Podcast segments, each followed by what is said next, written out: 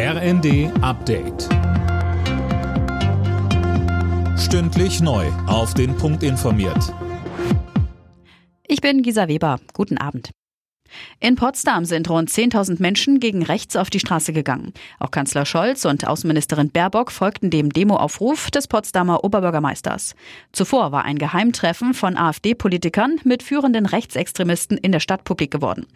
Bei dem ging es darum, wie Migranten, aber auch Deutsche mit Migrationshintergrund aus dem Land gedrängt werden könnten.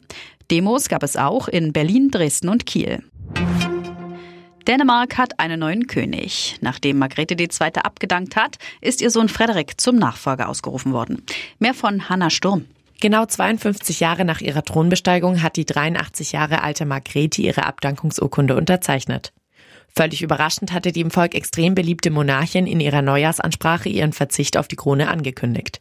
Die große Mehrheit der Dänen ist aber auch davon überzeugt, dass der 55-jährige Frederik einen guten König abgeben wird.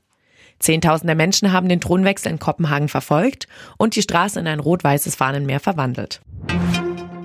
Keine Mehrwertsteuer mehr auf gesunde Lebensmittel wie Obst und Gemüse oder aber eine Altersgrenze für Energy Drinks.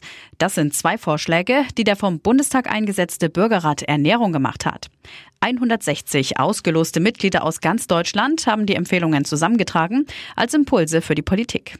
Die wichtigste Forderung ist aber kostenfreies Mittagessen für alle Kinder.